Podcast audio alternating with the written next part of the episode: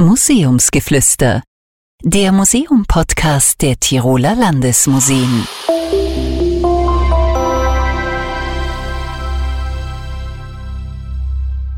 Einen wunderschönen guten Tag, herzlich willkommen zu Museumsgeflüster.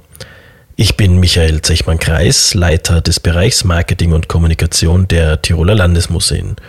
Diesmal haben mein Gast und ich eine ganz besonders schwere Aufgabe vor uns, denn es geht heute um zwei Themen, nämlich um Mobilität und Migration. Diese beiden Themen hängen natürlich zusammen, ganz klar, was migriert, bewegt sich, aber es gibt noch ganz andere historische Zusammenhänge, die ich heute mit Claudia Sporer-Heiß besprechen werde.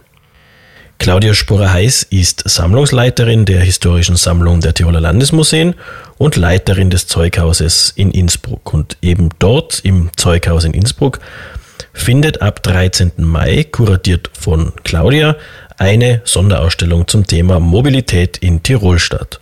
Und das zeitgleich mit einer Sonderausstellung im Tiroler Volkskunstmuseum zum Thema Migration in Tirol im 19. Jahrhundert.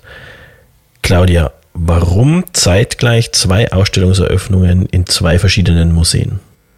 Wir haben ja heuer das Euregio Museumsjahr. Das Museum bewegt. Und das war unsere persönliche Idee auch, dass wir in zwei Museen zwei Ausstellungen zeigen können, die irgendwie miteinander verbunden sind. Das Thema ist Transport, Migration, Transit, also alles, was mit Bewegung eben zu tun hat. Und deswegen gibt es im Volkskunstmuseum eine Ausstellung zur Migration und im Zeughaus eine zum Verkehr. Und da muss man vielleicht das Wort Euregio kurz erklären. Wir leben ja im Bundesland Tirol, das sich unterteilt in Nordtirol und Osttirol. Und dazwischen liegt noch Südtirol, aber Südtirol ist kein Teil Österreichs, sondern gehört zu Italien. Wenn ich jetzt von Nordtirol, also Österreich, nach Osttirol, Österreich fahren will, muss ich über Italien fahren, über Südtirol. Nicht gezwungenermaßen. Ich kann auch über den Felverdauern fahren, dann fahre ich über Salzburg. Okay. Aber äh, es ist so, dass die Euregio eigentlich das ist, was früher die, äh, das alte Tirol war, das historische Tirol, nämlich das heutige Bundesland Tirol, Südtirol und das Trentino, war einmal sozusagen eine Grafschaft eigentlich. Und äh, das hat man 2011 dann wieder aufgegriffen, weil Südtirol, Trentino ist ja nach dem Ersten Weltkrieg von Österreich weggekommen. Und 2011 hat man das wieder aufgegriffen und die äh, Europaregion Tirol, Südtirol, Trentino gegründet, wo man versucht jetzt untereinander immer wieder Projekte zu machen, die finden vor allem im Sport, aber auch in der Kultur statt. Und deswegen jetzt diese Sache mit diesen Museumsprojekten, die eben in allen drei Landesteilen stattfindet. Also wir wissen, diese Geschichte Südtirol ist eine sehr emotional aufgeladene Geschichte, über die wollen wir heute gar nicht sprechen, aber äh, nur noch einmal zur Erklärung. Wir haben also Trentino, das ist eine Provinz von Italien. Wir haben Südtirol, auch eine Provinz von Italien, die aber offiziell, glaube ich, heißt Autonome Provinz Bozen Südtirol. Und wir haben Nord- und Osttirol, was zwei Österreich, also ein österreichisches Bundesland ist, aber zwei geografische Regionen. Und all das zusammen ist diese Europaregion, kurz Euregio, Südtirol, Trentino, Nordtirol. Nein, Nein, nicht Nordtirol, Tirol, Tirol ach, weil Osttirol ja. genau. Tirol, Tirol ja. Südtirol, Trentino heißt Genau. Ja. Also es ist sehr kompliziert, aber äh, ein schöner EU- oder europäischer Gedanke natürlich, dass man, dass diese Grenzen äh, im Euregio-Sinne eigentlich nicht gelten. Ja, in dem Fall ist es so, vor allem mit diesen Projekten, die man da äh, macht. Deine Ausstellung, da geht es eben um Mobilität und Mobilität ist auch ein Thema dieses Euregio-Jahres. Der Mensch ist grundsätzlich ein gehendes Wesen von Natur aus. Wir bewegen uns auf zwei Beinen vorwärts und das grundsätzlich gar nicht einmal so schlecht. Ein durchschnittlicher Mensch, ich habe mir das in Vorbereitung auf diesen Podcast ein bisschen rausgelesen, wenn man also kein Spitzensportler ist, der dauernd trainiert, wenn man also ein normaler Mensch ist, dann kann man innerhalb eines Tages, wenn man sagen, es sind so zwölf Stunden, 25, 30 Kilometer weit gehen. Da sind so Pausen eingerechnet, da ist eingerechnet, dass man Gepäck tragen muss wenn wir das als unsere heutige Nulllinie nehmen und dann verschiedene Fortbewegungsmittel anschauen, können wir also sagen, 30 Kilometer Tagesleistung, die wir zu Fuß gehen. Wie hat sich das dann geschichtlich geändert oder was hat man dann eigentlich als erstes erfunden, um das irgendwie schneller zu bewältigen, diese Strecke oder vielleicht weitere Strecken gehen oder fortbewegen zu können? Ja, zum ersten muss man mal sagen, ich weiß nicht, diese Zahlen wahrscheinlich, die du da jetzt gesagt hast, die beruhen wahrscheinlich auf, auf eben gehen. Ja? ja. In Tirol ist alles andere als eben. Also die Problematik ist schon die, äh, dass man früher auch Berge besteigen hat müssen, dass man über Jöcher gehen hat müssen, um irgendwo hinzugelangen. Also das ist schon einmal äh, die erste Problematik, die es gegeben hat. Früher waren die Täler auch oft versumpft. Man hat nur im quasi Mittelgebirge gehen können und da war das Gehen schon ein bisschen schwieriger, als wenn ich jetzt da irgendwo im Flachland äh, ein bisschen dahin marschiere. Also wenn man sich das jetzt überlegt, so ein Tal, wo in der Mitte fließt ein Fluss, dann haben wir heute daneben die Autobahn und dann schöne Wohngebiete und dann das Hochgebirge. In dem Fall haben wir den Fluss, der um einiges breiter war wahrscheinlich, eine riesige Sumpffläche, wo man nicht gehen kann. Dann etwas erhöhtes Mittelgebirge, wo wahrscheinlich Straßen oder, oder Trampelpfade gewesen sind und dann das Hochgebirge, das fast tödlich wahrscheinlich war. Ja, obwohl, obwohl man es auch benutzt hat natürlich, ja. weil das Wesentliche war immer, wenn man zu Fuß gegangen ist, ist man nicht den weiteren, leichteren, sondern den schwierigeren, kürzeren weggegangen. Also man ist nicht irgendwo außen herum durchs Inntal, um mhm. nach Südtirol zu kommen, zum Beispiel, sondern man ist über die Jöcher gegangen und hat geschaut, dass man dort hinunterkommt.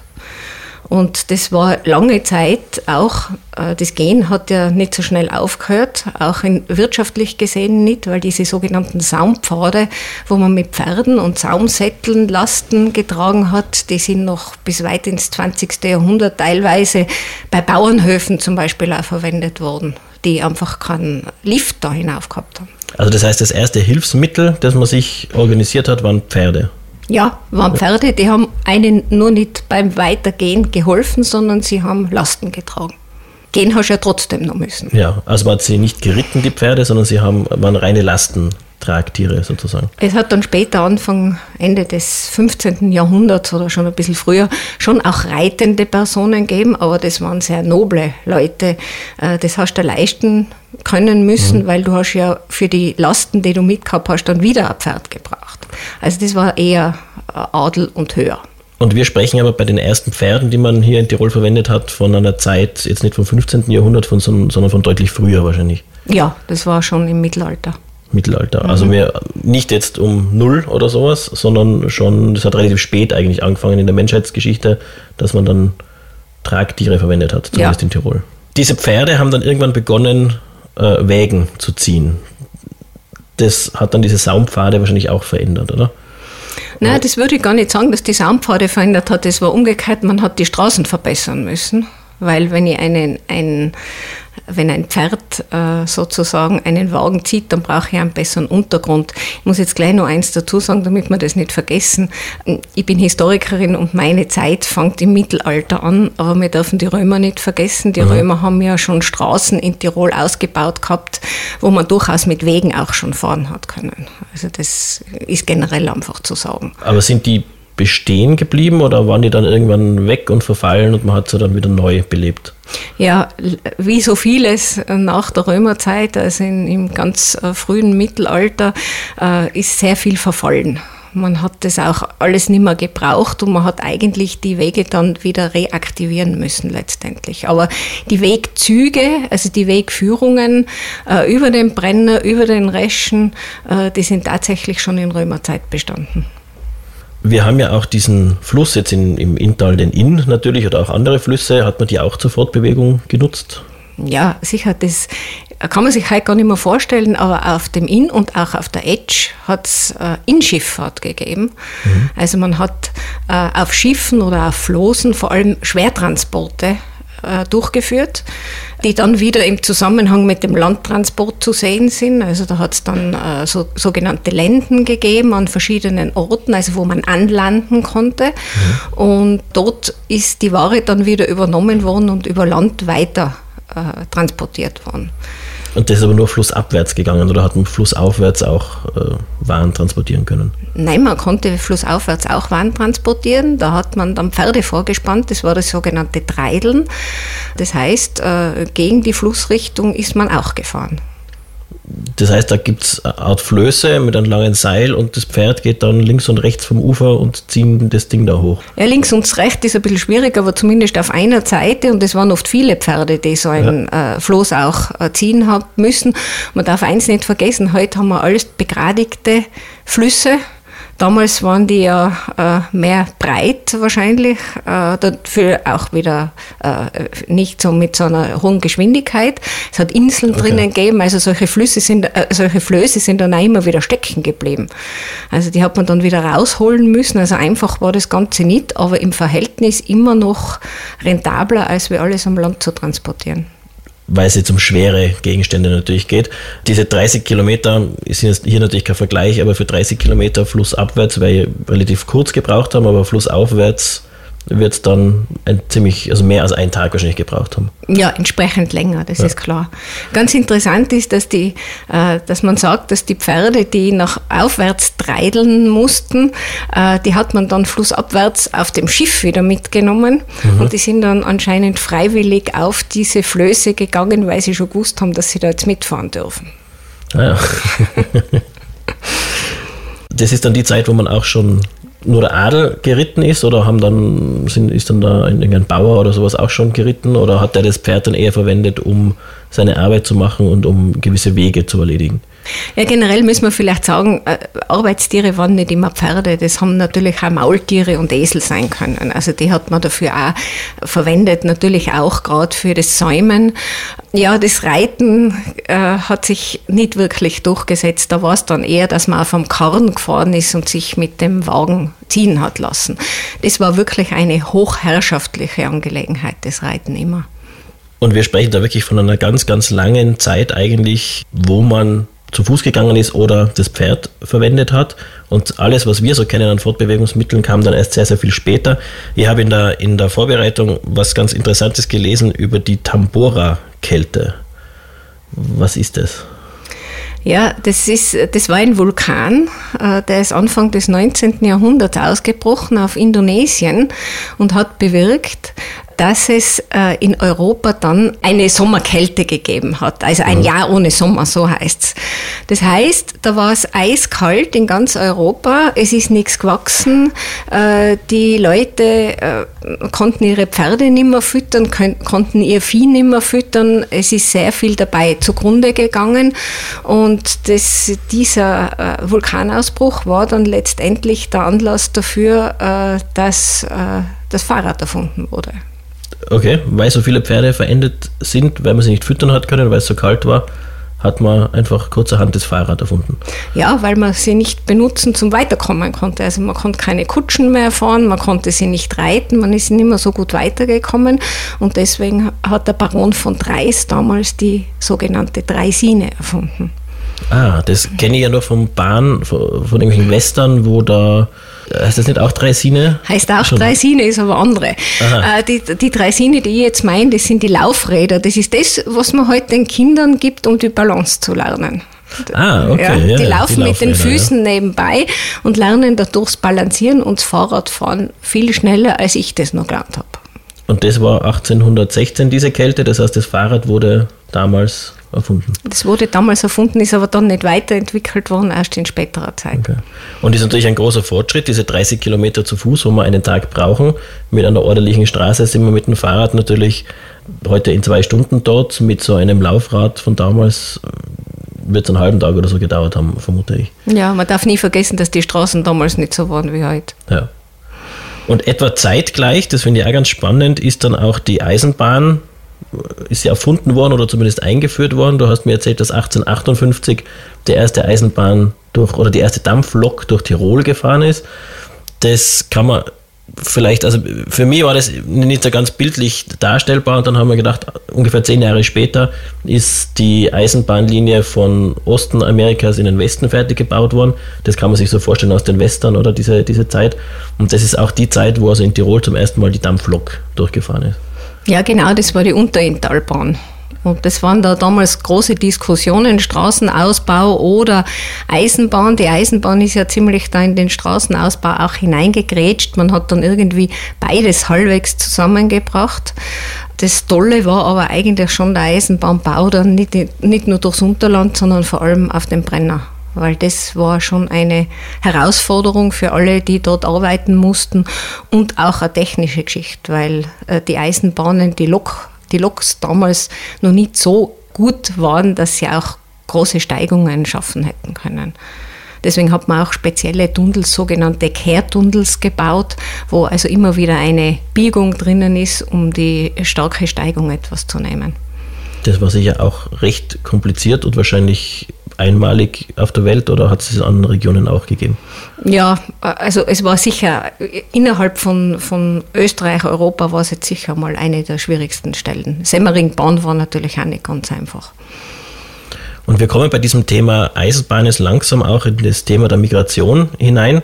Durch das, dass diese Kälte damals gewesen ist, die ganzen Pferde verendet äh, sind und dann auch die Straßenbahn gekommen ist, äh, die Straßenbahn sage ich, die, die, die, die Bahn gekommen ist, sind also diese ganzen Pferdekutscher und all diese ganze Industrie rund um die Pferdewirtschaft eigentlich arbeitslos geworden, oder? Man hat weniger Pferde gebraucht, man hat weniger Pferde gehabt die ganzen Haferbauern sind arbeitslos geworden. Das heißt, da hat es ganz viele Leute gegeben, die was Neues tun haben müssen. Ja, das war mal erstens schon auch das, man darf auch nicht vergessen, das ganze Gewerbe an den Straßen, wenn da Leute durchgefahren sind mit Kutschen und so weiter, dann hat es immer einen Rädermacher, einen Schmied gebraucht. Die haben alle von dieser Straße gelebt und äh, die hat es jetzt nicht mehr gebraucht. Aber so wie das allgemein immer ist, wenn etwas verschwindet, kommt meistens was Neues und in dem Fall war es natürlich auch der Eisenbahnbau, der Bau selber, der durchgeführt werden hat müssen. Und da haben sich halt äh, schon viele Leute umgestellt. Und das war in dem Fall, in unserem Fall waren es vor allem die Trentiner, die damals wirtschaftlich von Haus aus nicht so gut gestanden sind. Das hängt auch äh, mit ihrer dann äh, Mitte des 19. Äh, Jahrhunderts mit der sogenannten Grundentlastung zusammen, wo man damals eben den Bauern ihre Höfe und ihren Grund übergeben hat. Davor waren sie ja sozusagen nur Nutzungseigentümer, wenn man das so sagen will, und das ganze, der ganze Hof hat irgendeiner Grundherrschaft, entweder dem Adel, dem Landesfürsten oder irgendwelchen kirchlichen den Bistümern meistens gehört. Und äh, jetzt ist es an sie übergeben worden. Jetzt hat man da unten im Trentino aber die sogenannte Realteilung gehabt. Das heißt, wenn ein äh, Bauer verstorben ist oder seinen Hof übergeben hat, dann hat das nicht so wie in Nordtirol meistens der Älteste oder der Jüngste bekommen und der hat die anderen dann auszahlen müssen, sondern es ist wirklich so passiert, dass das immer mehr zerstückelt worden ist. Also alle Kinder haben irgendetwas bekommen und dadurch ist es immer weniger und immer weniger geworden und die Leute haben eigentlich von dem Hof nicht mehr leben können. Und die haben sich ständig irgendeine andere Arbeit dann suchen müssen. Und so waren natürlich die auch froh, wenn sie da Arbeit beim Eisenbahnbau gefunden haben. Mhm. Also das, diese ganze Zeit war eine, eine, das kann man sich eigentlich kaum vorstellen, eine Zeit voller Umbrüche und Änderungen, extreme Industrialisierungsänderungen eigentlich. Und ähm, natürlich ein Unglück kommt dann selten allein, wenn man das jetzt als Unglück bezeichnen will. Du hast mir im Vorgespräch auch von dieser Seidenspinner-Raupen-Geschichte erzählt im Trentino, die auch dazu beigetragen hat, dass die Migration sehr stark gewesen ist. Ja, das war eine, eine äh, ganz eine tolle Sache eigentlich im Trentino, diese Seidenraupenzucht und akkurat auch da in dieser Zeit wenn ich mich jetzt recht erinnere, in der zweiten Hälfte des 19. Jahrhunderts haben die in diese äh, Seidenraupen äh, einen Schädling hineinbekommen und haben da lange Zeit gebraucht, bis der wieder weg war. Da hat es auch dann schon richtig, heute würde man sagen, wissenschaftliche Forschungen gegeben, mhm. damit man den wieder losgeworden ist. Nur bis das soweit war, war es natürlich für die Leute sehr schwierig, andere Arbeit auch zu finden. Und da sind halt viele passenderweise auch aus diesem Bereich, weil Seidenspinner, äh, Seidenspinnen sozusagen, äh, haben ja was mit Textil zu tun. Und da sind halt auch einige nach Vorarlberg äh, ausgewandert und sind dort in diese prosperierende Wirtschaft, die Vorarlberger waren ja gerade mit der Textilindustrie sehr früh dran, äh, dann dorthin gegangen, um zu arbeiten. Und da kommen wir ganz tief in eine Problematik rein. Die Trentiner waren eben italienisch sprechend, während alle nördlich davon deutsch sprechend waren. Und das hat dann zu Problemen geführt oder zu sozialen Verstimmungen. Ja, das Problem war das, dass im Laufe des 19. Jahrhunderts eigentlich schon sehr früh die Trentiner sich eigentlich so wie viele andere Völker in der Monarchie nicht mehr wirklich zu diesem österreichisch-ungarischen Staat zugehörig gefühlt haben. Es hat da einfach das Deutsch-Österreich und Ungarn äh, so eine wichtige Rolle gespielt und die anderen, äh, die haben immer das Gefühl gehabt, sie sind irgendwie nicht richtig dabei. Das war ja, auch mit der Grund für den Ausbruch des Ersten Weltkriegs dann letztendlich. Mhm. Und die Trentiner haben schon immer Tendenzen gehabt im 19. Jahrhundert, da eine gewisse Autonomie zu bekommen und das ist ihnen aber nicht wirklich gelungen. Und da hat es aber innerhalb der Bevölkerung Probleme gegeben. Es gibt da diesen, ja, heißt glaube ich Fatih die Innsbruck. Ja, das war eine, äh, eine Auseinandersetzung hier in Innsbruck. Und zwar ist es um die Gründung der juridischen Fakultät hier in Innsbruck gegangen, und zwar um die italienische äh, juridische Fakultät, die hier gegründet werden hätte sollen. Und äh, da war also diese Auseinandersetzung oder das Nicht-Verstehen schon so groß, äh, dass die, äh, dass die Italiener und die hiesigen Tiroler einfach äh, ja, zusammengeschlagen haben letztendlich. Und bei dieser, in dieser Situation ist dann eben auch ein Maler namens Bezey zu Tode gekommen. Er ist von einem Kaiserjäger ja, erschlagen, glaube ich, worden. Mhm. Also sind eigentlich ethnische Probleme gewesen oder die aufgrund einer unterschiedlichen Sprache eigentlich nur zustande gekommen sind? Ja, in erster Linie ist es schon die Sprache gewesen. Es waren immer die Welschen. Gell? Also äh, man hat ja auch zum Trentino Welsch-Tirol früher gesagt, eigentlich mhm. fast mehr noch wie Trentino. Und es waren immer die Welschen.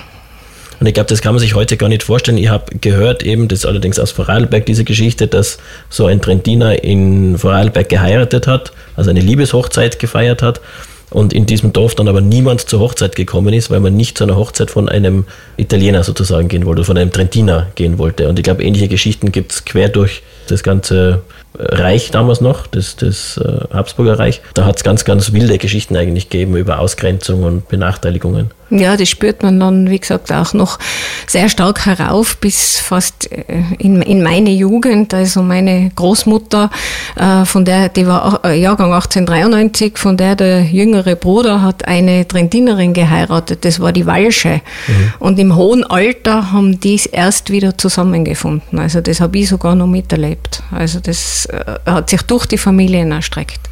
Also ganz ein, ein, ein trauriges und wildes Thema und ein, ein Thema, das nicht wahnsinnig gut, glaube ich, aufgearbeitet wurde, aber derzeit zumindest im Tiroler Volkskunstmuseum aufgearbeitet wird. Da gibt es eben gerade eine Ausstellung vom Karl C. Berger kuratiert über diese Migration im 19. Jahrhundert aus dem Trentino. Das ist eben diese zweite Ausstellung neben deiner Ausstellung im Zeughaus über die Mobilität. Genau.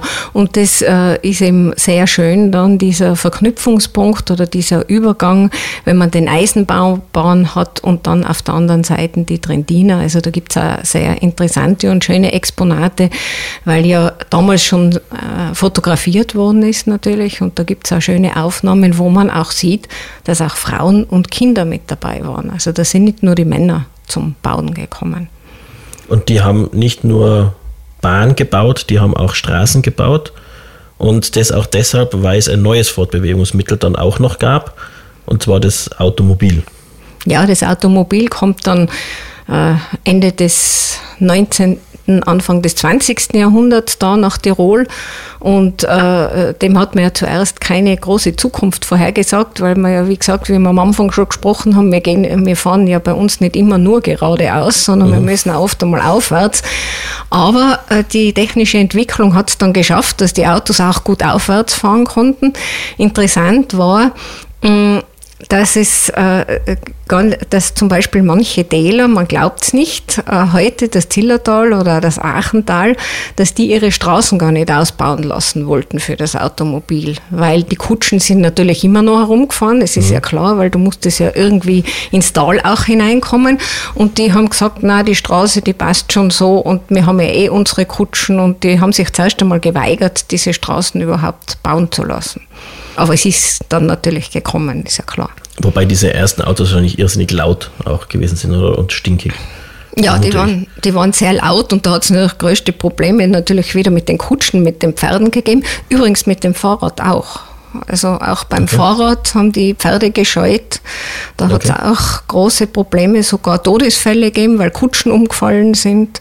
Und das war natürlich um einiges früher, das ist klar. Aber, aber diese Probleme mit den Tieren, es sind halt Tiere. Und äh, wenn denen etwas unheimlich ist, dann reagieren sie. Hm. Ja, interessant. Wir haben das Auto jetzt als Fortbewegungsmittel, wenn wir wieder bei unseren 30 Kilometern bleiben, heute, wie gesagt, von der vom Fußweg ein Tagesmarsch. Beim Auto sind wir bei 30 Kilometer, heute bei knappen 20 Minuten. Mit einem Auto damals wird es auch ein bisschen länger gedauert haben, aber es war trotzdem deutlich schneller als zu Fuß oder mit dem Laufrad. Ja, auf jeden Fall. Äh, natürlich langsamer als heute, aber gegenüber den anderen Möglichkeiten, die man gehabt hat, natürlich relativ schnell. Nur ich muss nochmal sagen, es kommt immer auf den Untergrund drauf an. Während bei der Eisenbahn, da ist die Schiene. Und da ist es eigentlich klar. Und der Untergrund, also die, wie kann ich mir so eine Straße damals 1850, 1900 vorstellen? Das war asphaltiert wie heute oder war das einfach Schotterstraßen? Ich muss mir Schotterstraßen vorstellen. Ja, ja, schlimmer wahrscheinlich teilweise noch. Wahrscheinlich ja. ausgewaschen und wenig, wenig gewartet. Und solche Dinge eben instand halten ist natürlich sowieso ein Problem. Und von der Verkehrssicherheit war es wahrscheinlich auch nicht unproblematisch? Ja, Airbag hat es keinen gegeben. Aber man darf nicht vergessen, es ist halt alles viel, viel langsamer gewesen letztendlich. Nicht? Also ungefährlich war es nicht. Aber ich glaube, es ist halt gefährlicher. Also eine, es war jetzt nicht meine Großmutter, aber sowas ähnliches, das wäre jetzt zu, zu privat, wer es ist, aber die ist 1900 geboren und äh, hat mir in den 1990ern äh, eben erzählt, dass sie die ersten Autos, also sie lebt heute natürlich nicht mehr, dass sie die ersten Autos damals miterlebt hat und es total unheimlich für sie war, weil die aus dem Nichts irgendwie aufgetaucht sind und plötzlich laut waren und das hat, man hat sie gerochen, wenn sie nur weg waren und es war total, also sie war total schockiert von diesen komischen Gefährten, was aber sehr schnell anscheinend dann auch in Begeisterung umgeschlagen hat. Also man war dann sehr schnell, wenn man sich daran gewöhnt hat, total fasziniert von dieser Technik und wollte eigentlich immer mehr von dem haben. Das war ihr Eindruck zumindest. Ja, das kann ich mir gut vorstellen. Und wir erleben gerade heute, ich kann das jetzt privat für mich sagen, weil damals war das Problem, dass die Geräte laut waren, aber es war auch ein Problem, dass sie leise waren. Bei den Fahrrädern zum Beispiel haben sie das Problem gehabt, dass sie den nicht gehört haben. Und ich habe momentan das große Problem, dass ich diese ganzen E-Scooter, die E-Mopeds mhm. und so weiter, dass ich die nicht höre. Und dass ich dann oft ganz überrascht bin, wenn mir plötzlich von hinten irgendetwas überholt. Also es wiederholt sich jetzt noch einmal äh, in einer anderen Richtung. Ja. Wobei ich in der Vorbereitung auch gelesen habe, dass damals der Großteil der Autos eigentlich E-Autos waren. Also dass der Verbrennungsmotor ja erst später gekommen ist, also sich später erst durchgesetzt hat. Ich gehe aber davon aus, dass diese E-Autos vielleicht damals trotzdem laut gewesen sind und nicht so leise wie heute. Ja, der Verbrennungsmotor hat jedenfalls äh, die, die, alles gewonnen, sagen wir so. Ja. Bis jetzt. Bis jetzt, ja. Ja, Claudia, vielen Dank für diese Infos. Die Ausstellung, beide Ausstellungen starten am 13. Mai im Zeughaus und im Tiroler Volkskunstmuseum. Die Geschichte der Mobilität in Tirol ist eine sehr ausführliche und sehr komplexe Geschichte der Versuch einer exemplarischen Darstellung, vermute ich, gibt es eben jetzt im Zeughaus.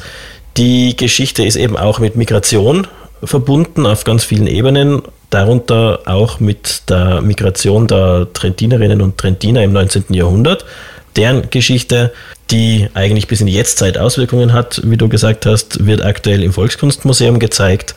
Die Zeit, über die wir heute gesprochen haben, also diese Zeit des 19. Jahrhunderts großteils, prägt eigentlich das Erscheinungsbild Tirols bis heute, wenn man so sagen kann, in verschiedenen Aspekten. Wenn diese Geschichte auch eine schwierige ist, teilweise kaschiert wurde, wenn man es vielleicht so ausdrücken will. Ja, es zahlt sich auf jeden Fall aus, diese beiden Ausstellungen anzuschauen und zu erleben. Claudia, danke für deinen Besuch. Wie gehst du jetzt zurück oder fährst du jetzt zurück ins Zeughaus? Immer zu Fuß. Immer zu Fuß. Dann vielen Dank und bis bald im Museum. Museumsgeflüster. Der Museum-Podcast der Tiroler Landesmuseen. Blicke hinter und vor die Kulissen der Museumsarbeit.